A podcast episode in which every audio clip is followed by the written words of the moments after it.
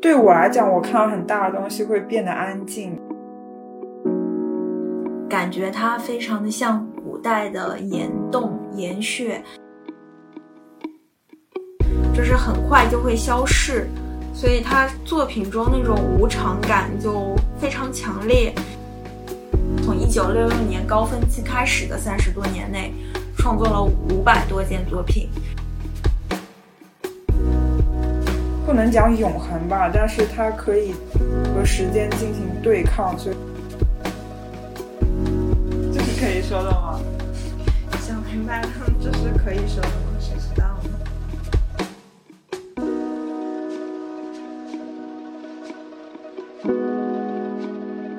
Hello，欢迎来到车内放羊第五期节目。这一期节目，我们终于回归到了车内放羊原始的主题，就是搞艺术。陈老师要跟大家打个招呼吗？好久，嗨，大家好，好久不见，终于两个人凑到一起干点正事儿了。今天我跟陈老师要跟大家聊一下最近在伦敦看两个展，然后分别是在 VMA 博物馆最近开始的韩流文化展，以及今天我们在泰特现代馆看的一个特展和一个免费的公共艺术展，对免费公共艺术展。那我们就先从我们在门口看到第一个公共艺术作品开始讲。就现在的 Tate Modern，它一进门，因为它是一个空间很高，大概十几米的一个穹顶。然后现在在展出的一个作品是 Cecilia Vicuna，塞西利亚·维库尼亚这个女性艺术家的两件作品。然后它是一个从天花板垂掉下来，大概十米长、十米长的。一系列的结形成的一个圆圈。我们呃当时之之所以去看，也是因为有朋友跟陈老师说，感觉这个作品跟陈老师的风格很像。如果大家关注过车内放羊之前的聊天室，应该记得陈老师一直在做跟 Not 打结相关的创作。我觉得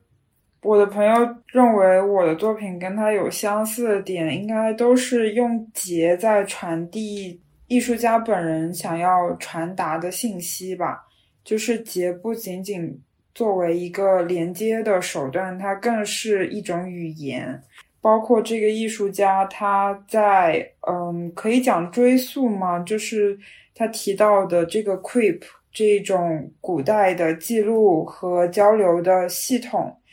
它也是用打结的方式来记录意思、结成记事的这种方式。这这个也是，嗯，我之前在做自己的项目的时候想要用的一个点，然后这个艺术家也也是用这个点在作为他的表达方法，所以我觉得这可能是让我的朋友看到他的作品想到我的原因。嗯，然后我们可以给观众大概讲一下这个作品本身的内容。他这个作品叫 Brain Forest 窥谱，然后窥谱是古代印加人一种结绳记事的方法，用来记述和记录历史，是印第安人的一种文化。对，是的。然后它目前是已经失传，然后是没有人能够了解其全部含义。嗯，然后今天陈老师也跟我提到这个窥谱，它比较特别的地方是它有整个的一个。语言系统对语言体系，这个艺术家的他的作品其实就是他用一系列的材质、形态、各种纺织物去打了不一样的结，然后去垂落下来。嗯，我们可以聊一下看到这个作品感受吧。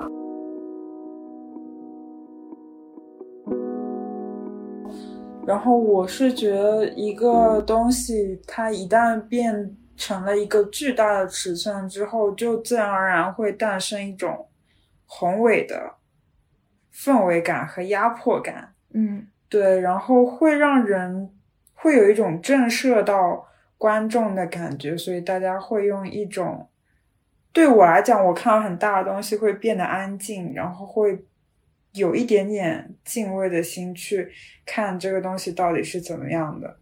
然后因为大，所以就是如果它是一个小尺寸，可能看起来会是粗糙的细节，因为尺寸的放大，而使那粗糙的那个部分它变得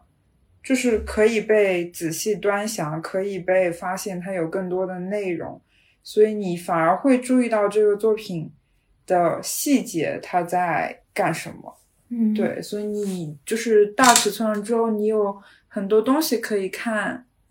这是我的一个很直观的感受。还有就是它里面用到了不同的材料和不同的打结方式，也是构成了一个不同的语语感的感觉，然后把它凑在一起，然后一整个可能是在讲一个比较完整的东西，包括它。用的材料粗细也有一定的节奏感，包括加入了不仅仅是纺织材料，还有一些树枝啊、石头啊、骨头之类的，会让这个东西更加的怎么讲原生态，嗯，和原始更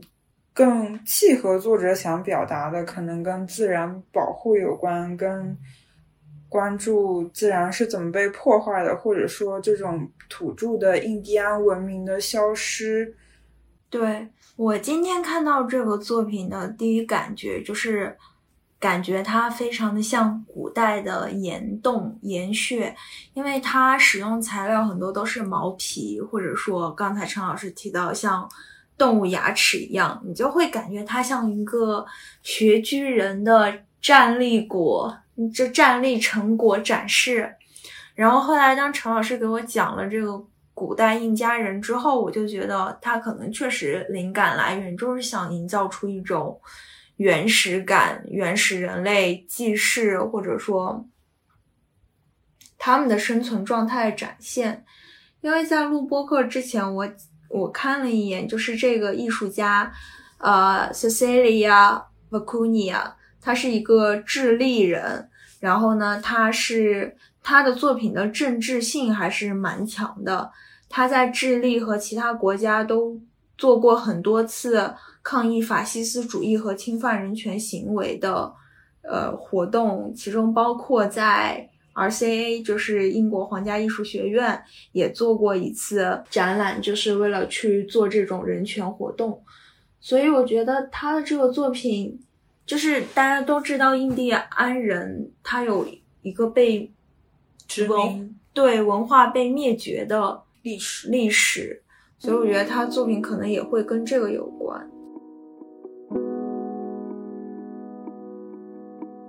我刚刚想问陈老师一点，就是因为你刚刚说到对大的物品，他会有一种敬畏的心情，嗯，就其实。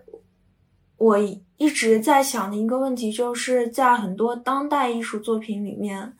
因为他们都非常大件，所以你在看到其中的时候，你自己会产生很多的幻想，或者说你对它产生情感连接。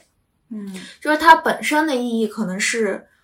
比较模糊不明的，然后仿佛有意义的是观众对他的观感。你觉得这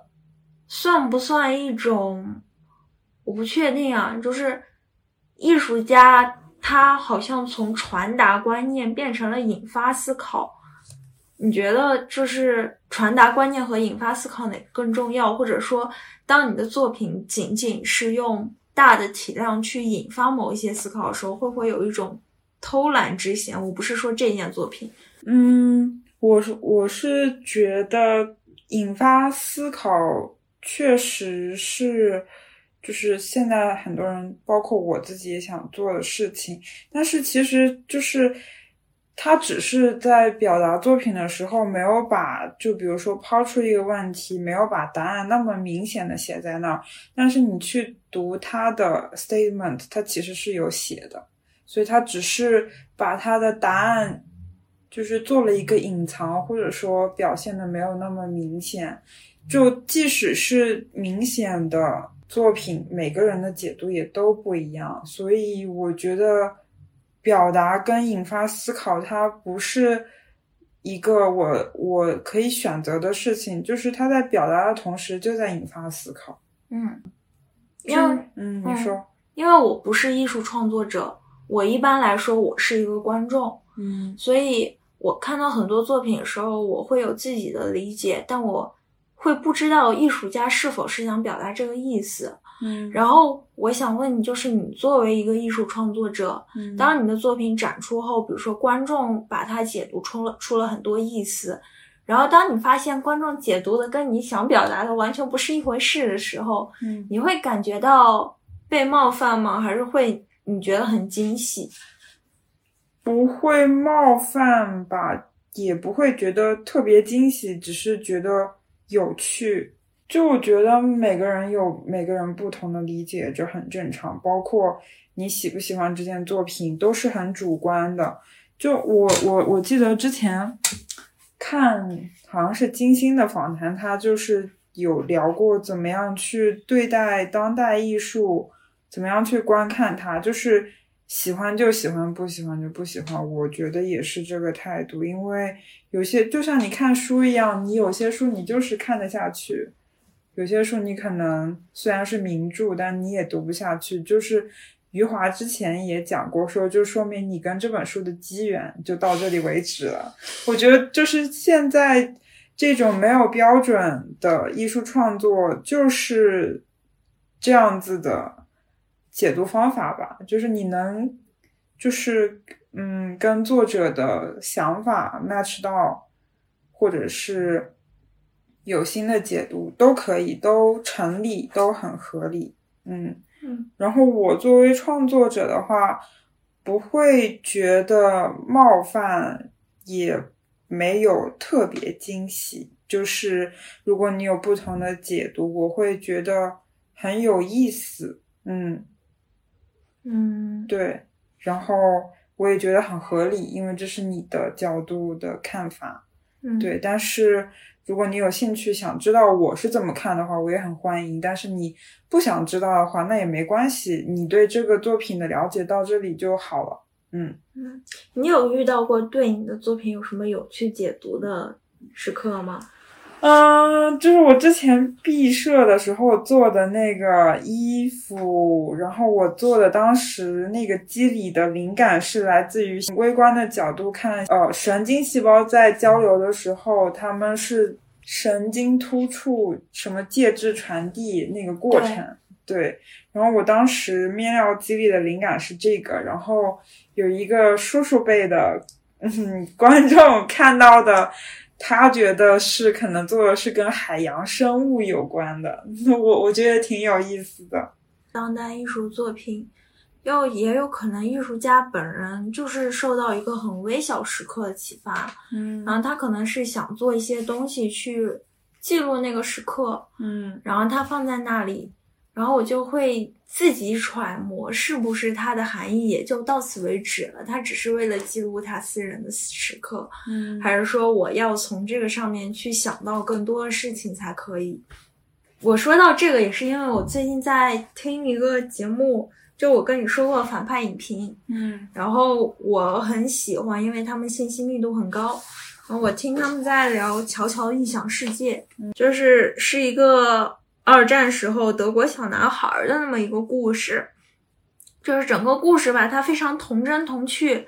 然后就是呃，主播们在评论这个电影的时候就聊到说，他可能对一些二战历史啊或者史实，他并没有给一个很好的阐述。然后我当时就在想，那是不是有可能导演的意图也就仅于此？他就仅仅的是想拍一个童趣的故事，仅仅想表现一些童真的记忆，然后并没有想说我把这个事情上升到一个讨论政治、讨论历史的环节。就是不是当一个创作者的初衷他很纯粹，而解读者去用更高的标准解读他的时候，就会觉得他做的不够好。我觉得评论家可能是他们有另一道套评论体系吧，可能会考虑到就是这个艺术，就是这个艺术家或者他的作品是否有艺术贡献之类的，或者说他们本身对这部作品有更高的期待，但是但是研究之后发现没有，所以会有这种比较偏失望的评论。嗯嗯，嗯但是就像你认为的，如果他可能就只想表达那一部分，那我觉得就够了呗。嗯，嗯对。所以我的困惑其实就是在艺术的公用性上。嗯嗯，因为呃，回到家之后，陈老师给我看了这个艺术家之前的作品，嗯是一个他用还是用同样的形式，也是用很长的像面料一样打结的形式，但是他是去表现的女性的子宫。子宫，就是因为绳子打结会很像脐带，嗯然后他把那个所有面料都染成鲜红色，然后我自己是更喜欢这个作品，因为在我心中它可能达到了我期望的公用性。嗯它表现了一种女性的苦难也好，或者说引发人们对女性议题思考也好，嗯嗯，我们也很推荐观众去搜一下这个艺术家那个关于女性身体的作品，就整体冲击力还是很大的。然后我也跟陈老师说，让我想到了之前就在我们聊天室中出现过的一个女性艺术家周文静，然后她也是用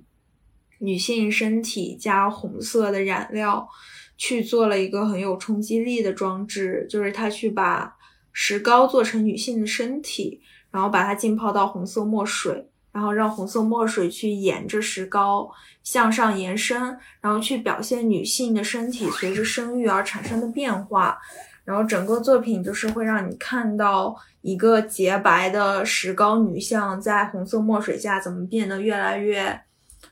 就是让你感觉到生育对女性的损伤，它用一种很艺术化的形式表现出来了。周文静她做女体用的是石膏嘛，然后我们今天第二个看的展览，它其实主要创作材料就是石膏。嗯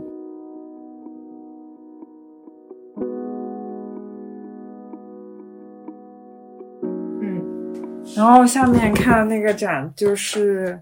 来自于 Maria Batuzova，玛利亚巴图佐瓦。嗯，他是一个斯洛伐克的雕塑家，是以抽象的白色石膏雕塑而闻名的。你也念的太官方了。知道我们看第二个艺术家，他他没有我们前面看的 Cecilia 的作品政治性那么强，他本身是一个很很很希望自己作品去政治化的艺术家。嗯因为我为什么 为什么今天一直在聊 Maria 的政治方面原因呢？是因为在他简介上，就是展览给他介绍第一句话就是他是诞生在斯洛伐克的，然后而且他是一九三六年就诞生的。然后我们，然后我一看到斯洛伐克吧，这个 政治敏感性它又上来了，因为斯洛伐克它毕竟是一个经历过分裂，然后经历过纳粹德国占领，然后后面又经历过苏联这么一个国家，就是在这个环境下成长的艺术家，他作品一般来说多多少少会有很强的政治隐喻性。但是说实话，今天这个展看下来，我我觉得它是一个很朴素、非常朴素的展，从展览形式到作品内容都很朴素。这个艺术家她也是一个女性，然后她创作主要材料就是石膏，然后去用石膏做各种各样的形态。然后她做形态的方式很特别，就是她用的这个技术叫气动成型。然后其实就是她用最开始就是用气球啊、避孕套啊这种很容易延展的材料去塑形，然后在上面灌注石膏，然后把里面的气球什么的戳破，嗯，然后去让石膏形成一个非常呃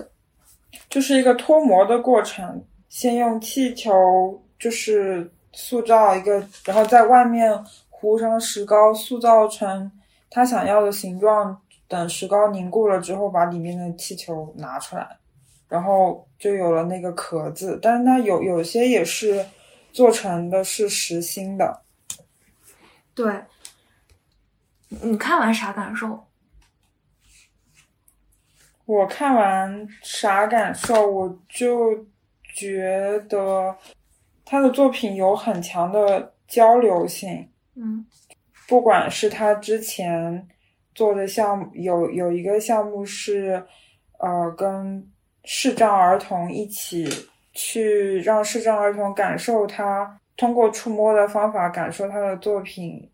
的形状也好，纹理也好，或者是到后面他用不同的材料，亚克力板呐、麻绳呐、然后再跟石膏。呃，组合在一起做一个作品，还有用不同的材料去塑造它的那个形状，来做那个廓形。我觉得他在运用材料上，就是材材料语言上是很有交流性的。然后材料跟材料之间的搭配，让我觉得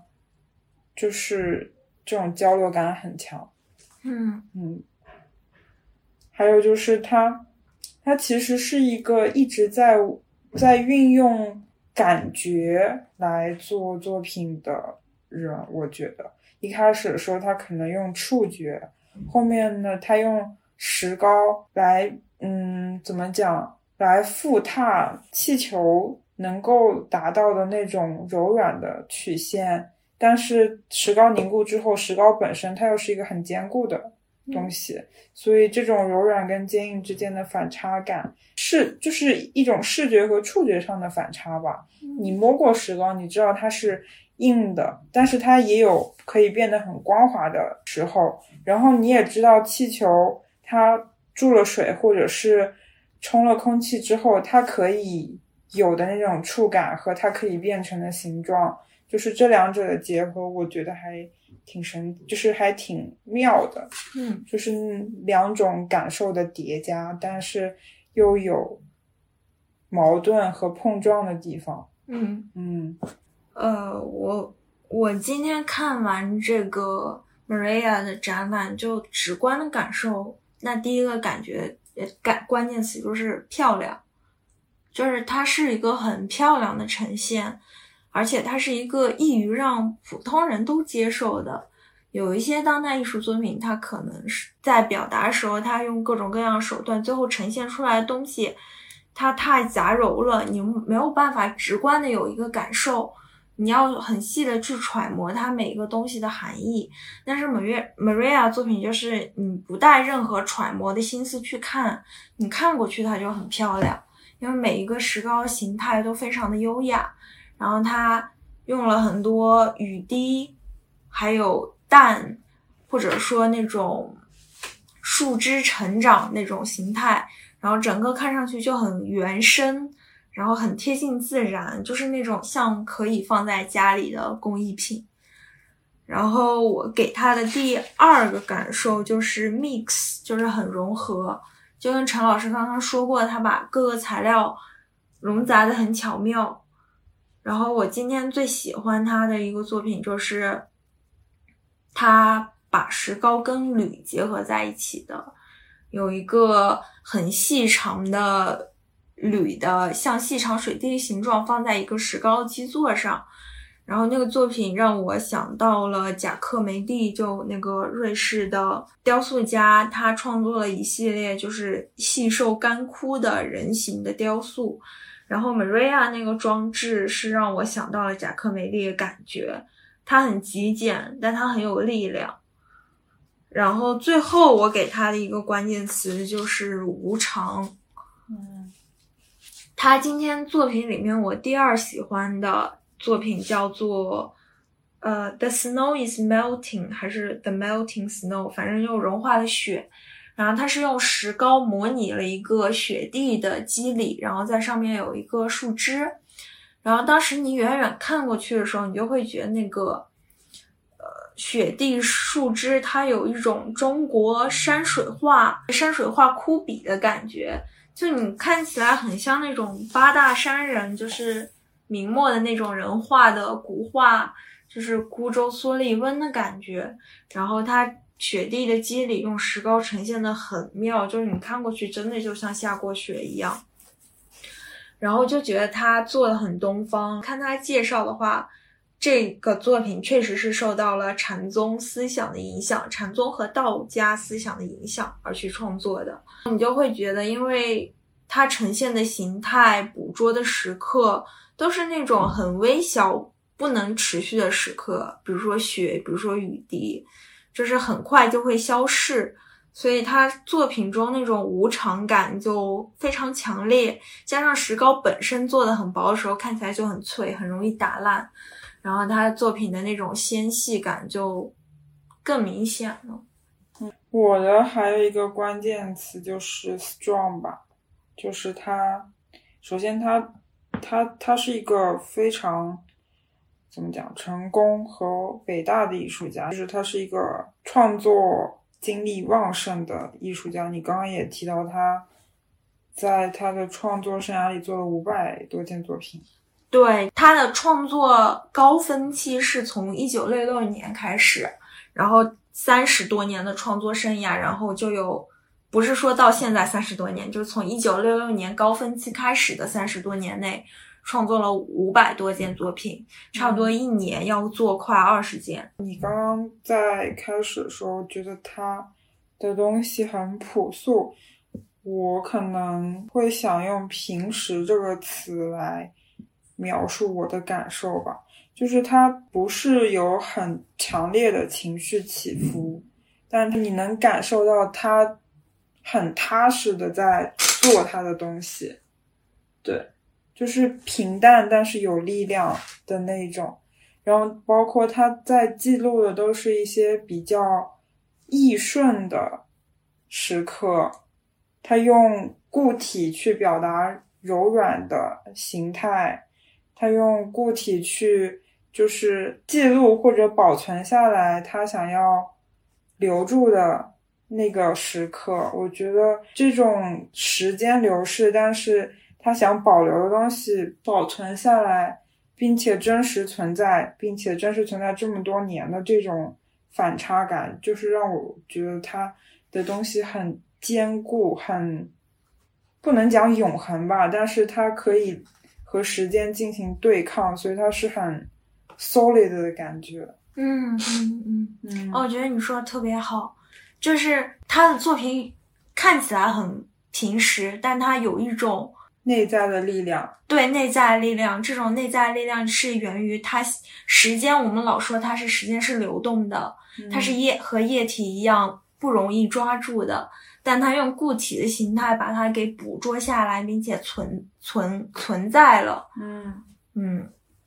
所以如如果说他有受到道家和禅宗思想的影响的话，其实可以更好的理解他的作品。嗯嗯。刚刚常老师也说到，他作作品里面其实有几件很大件的，然后我觉得这可能也跟他的时代背景有关。这个也是我后来搜索时候搜索到的，就是他一九三六年出生嘛，当时是捷克斯洛伐克还是一个整体，没有分裂。他是在一九六三年搬到了 Kosice，也就是现在斯洛伐克的第二大城市，一个跟乌克兰交界的城市。他在这个地方开始了他的艺术创作，并且在一九六六年参加他第一次展览。嗯，然后很巧合的就是，呃，我后来在搜索的时候发现他是在自己的创作灵感中提到过我们前面说的贾克梅蒂的。嗯，然后一九六六年也是贾克梅蒂去世的日子，也就是说一代的艺术家去世的时候，由然后由他去哺育灵感。的新一代的艺术家开始了他人生的一个创作高峰，然后这个时候呢，他是作为捷克斯洛伐克的这种官方艺术家而进行工作的。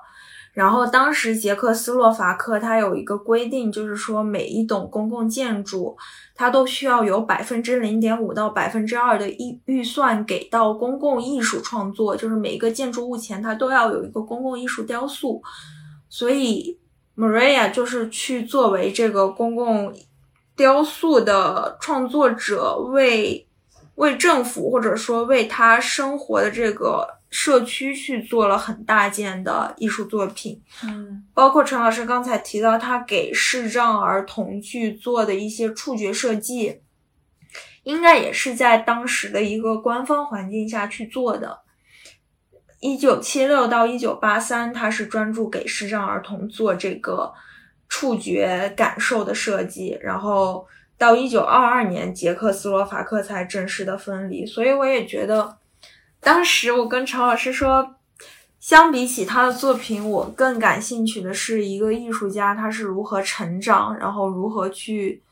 变成一个有国际知名度的艺术家。所以我也觉得这个时代环境对于他的成功也有一定的因素，给了他很多机会。嗯。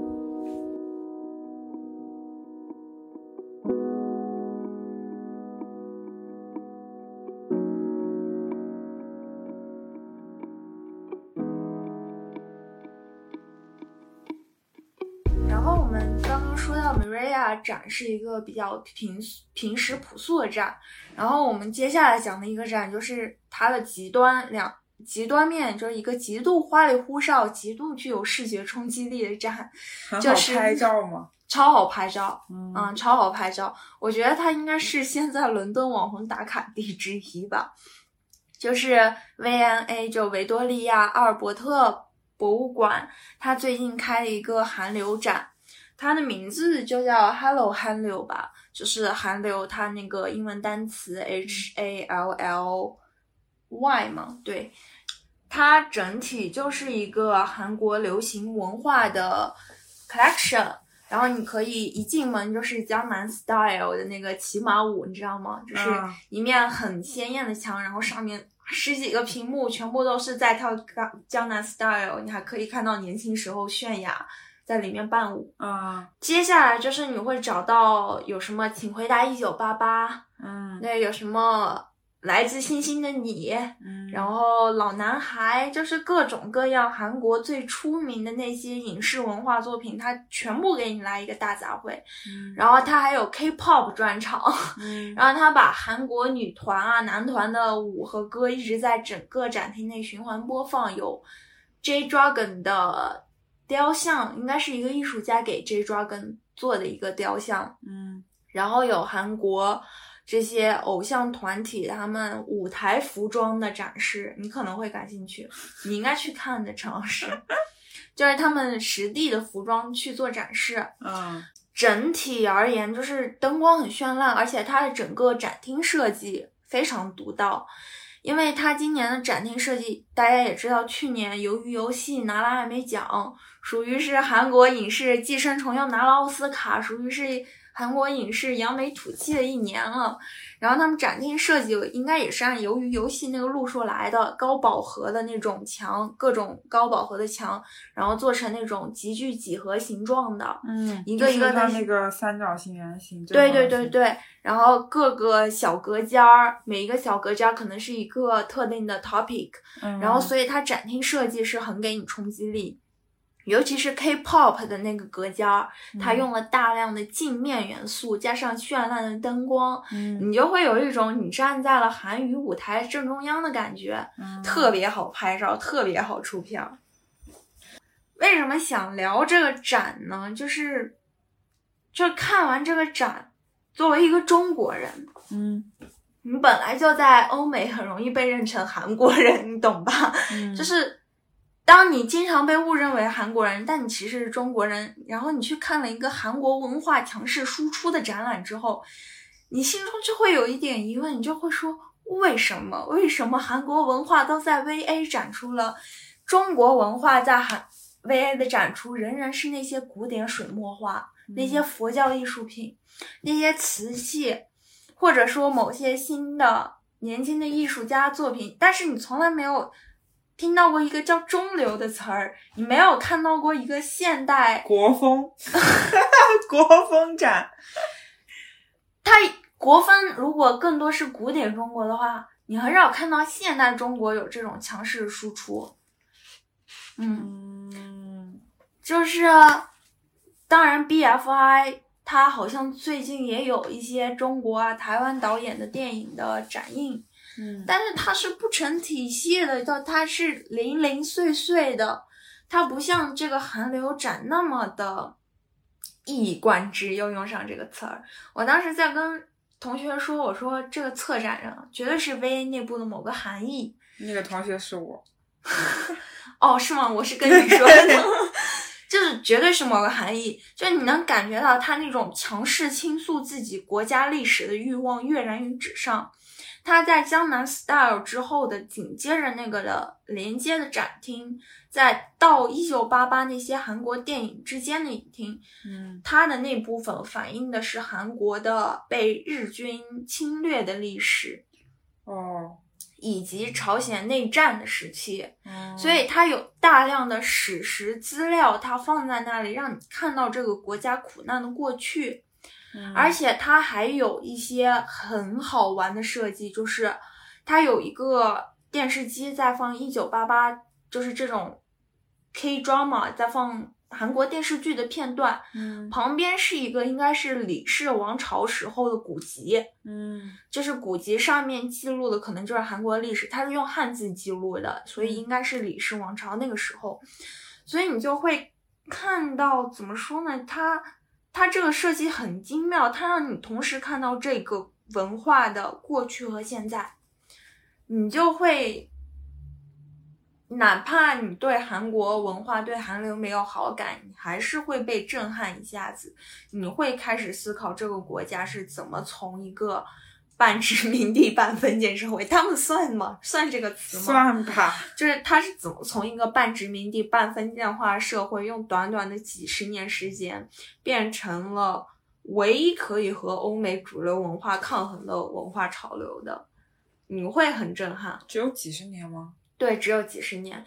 然后我记得应该也是在 VA 的展厅里，我忘记是某个岛屿嘛，就是说这个国家没有历史。嗯当然，它应该不是说真正的意义上没有历历史，而是说它属于现在历史被创造出来时间还很短。嗯，嗯，所以那个展你看完最大的反思就是为什么中国没有这样的文化潮流和文化影响力？对，主要是觉得为什么中国没有这样的文化影响力？对，因为我刚刚在搜“韩流”这个定义的时候，就有人用了一个词，就是说韩国是一个非地缘政治大国，就是它的各个条件摆在那里，它本身能产生如此强势的文化输出是一件很不可思议的事。嗯，但是他做到了，他不但做到了，而且他做的还挺好。做的还挺好。最起码从 VA 这个展来看，你可以看到观众人数是超多的，嗯而且它也不是像某一些中国的展览，它可能更多是我们亚洲人去看，就是整个展厅里还是有很多他们欧美的人来去看。从展览本身来说，它策展也很也很精妙。嗯，它中间有一个最让我记忆深刻的互动装置，就是它有一个 K-pop 练舞室，嗯。就是你进去之后，他会用就像跳舞机一样引导你跳舞一样，他会用慢动作引导你跳 K-pop，然后呢，他会用摄影机把你跳舞的录像录下来，然后再给你加快播放，然后凡是在这个练舞室跳过舞的观众，你的影像就会构成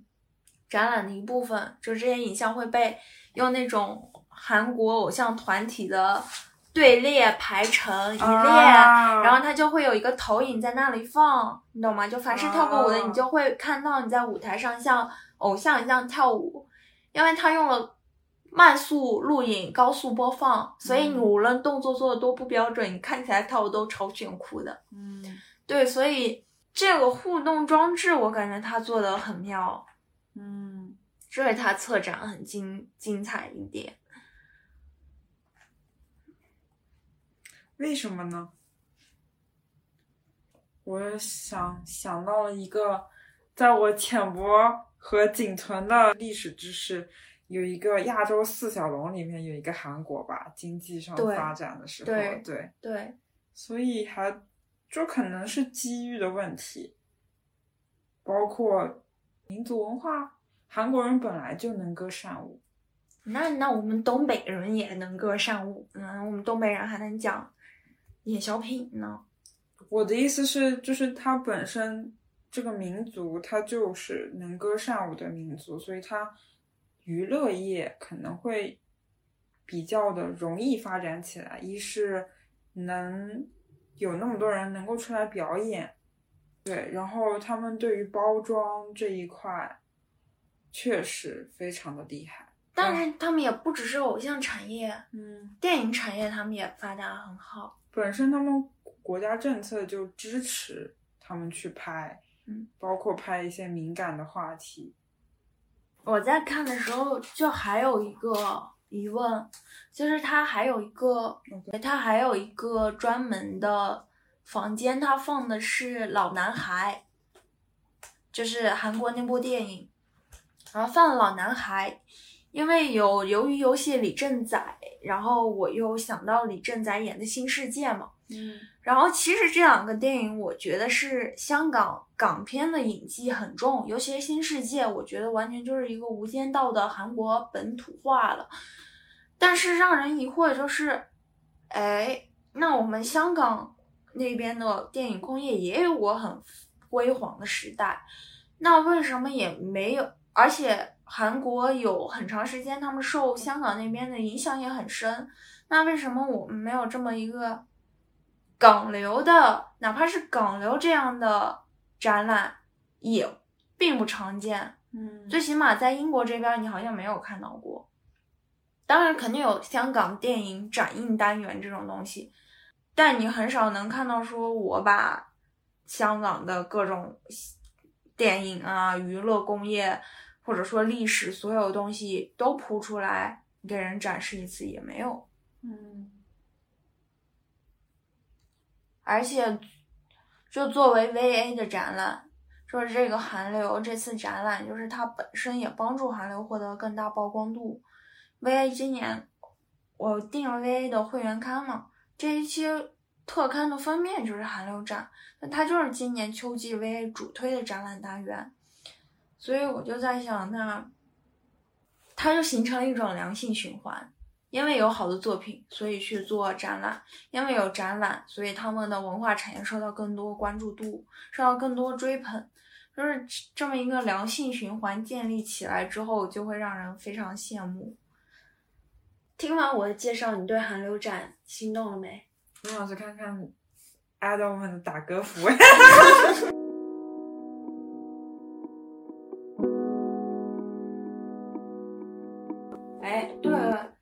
你研究韩娱的舞台，我我不是研究，我是爱看。对，你还蛮爱看韩国舞台的。你觉得为什么他们的舞台那么好看？为什么那么好看？一是呃拍的好，他们知道哪个点我需要拍全景，哪个点我需要 focus 在一个人上。嗯。对，有些拍的好的导演可能会提前去了解一下他们这个舞的走位是怎么样的。嗯，还有就是他们的 idol 的个人造型、服装、舞台的美术、灯光这些设计都很用心。嗯嗯，我其实最感兴趣是最后一个部分，就为什么他们的舞台美术或者造型能够做到那么好，是因为我们。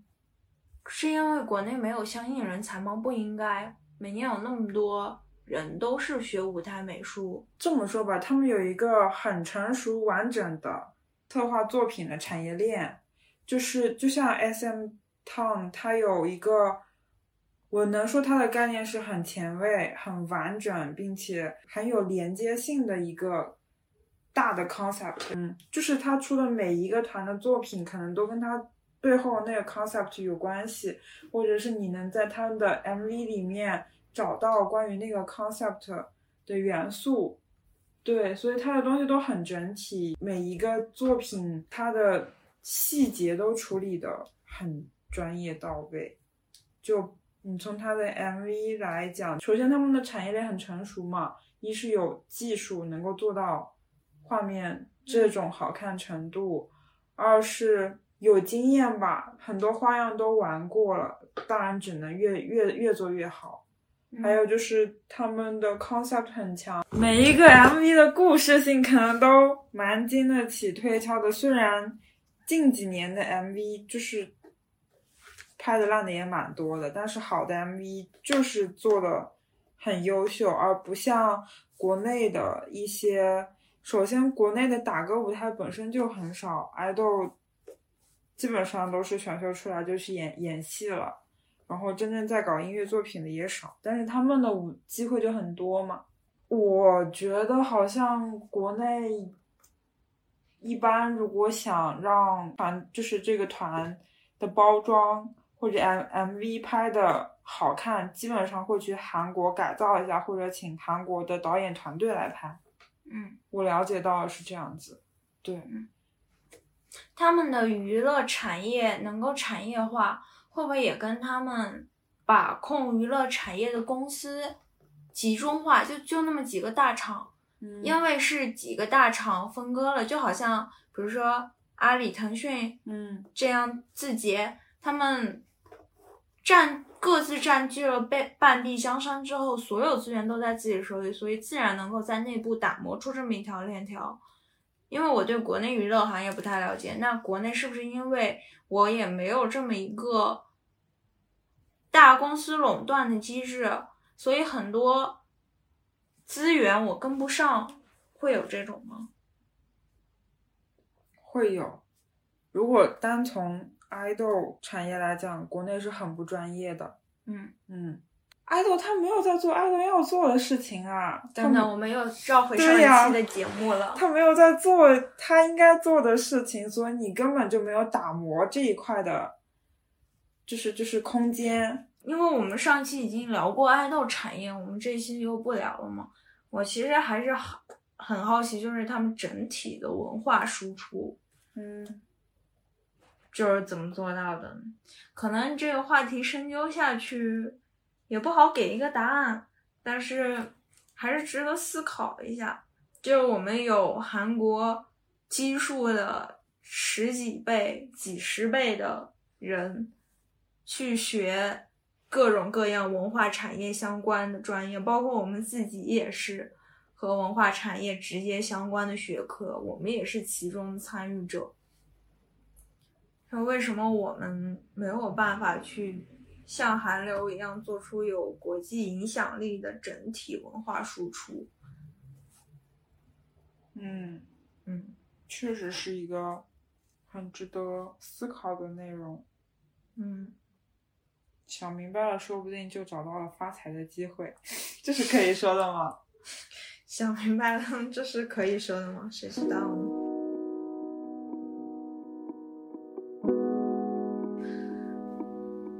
对，总而言之，就还是建议，如果在伦敦的人，其实可以是去看一下 V N A 这个韩流展的，拿学生票去看也不贵，嗯，正正票价它也不贵，然后你去看完之后，就也也可以跟我们一样，同样探讨一下这个问题，就是韩流它为什么可以走出国界、征服世界这种感觉。总而言之啊。我突然想说一点嘛，就我们今天节目也快录完了，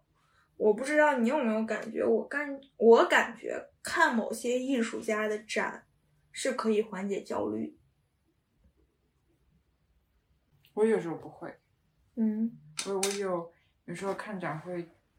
信息过载，我处处理不了，就是看完整个人会很累。就看到后面，就我已经不想去了解他在讲什么了，就是凭我的直觉，我喜欢这个东西，我多多看两眼，不喜欢直接走掉。嗯，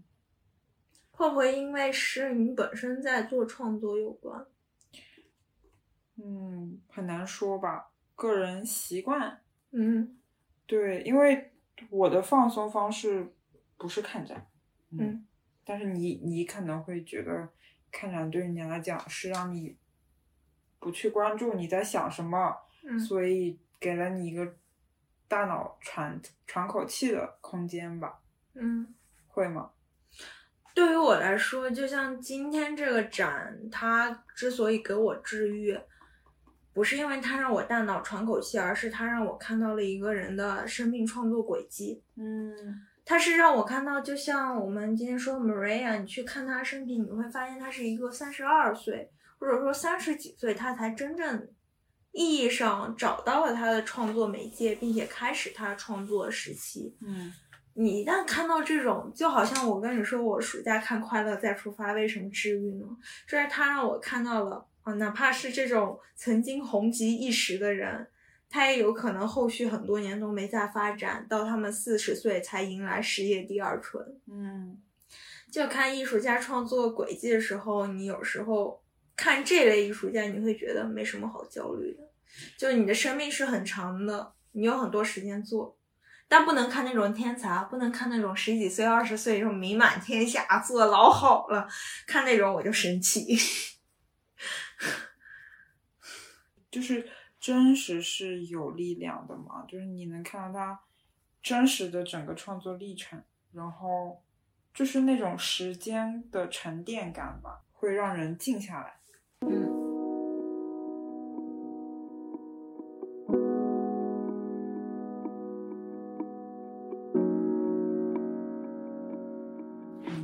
所以我们今天推荐展其实就是一个静展，一个动展。静展是泰特 Modern，呃的这个 Maria。对不起，我们永远记不住人家的名字。永远记不住他们复杂的姓氏。嗯，反正就是 Maria，就是泰特 Modern 这个 Maria 的展是一个进展，嗯然后 V&A 那个韩流展是一个动展。前者适合让你去静下心去做一些自我的反思，去感受一下形体或者说和自然结合的艺术的美感。后者适合你强烈思考为什么我们的文化输出不了。或者是就是快乐的感受一下 K-pop 的带给你的视觉上的快乐吧。嗯，对，就很适合追星人去打个卡。然后我们这期节目也就这样，我们争取之后多多逛展，然后多多每一期聊一聊。对，然后分享一下作为两个展览的观众，给大家一些推荐和避雷吧。嗯，然后就这样，希望大家生活如意，事事顺心，给您拜个早年。哈哈哈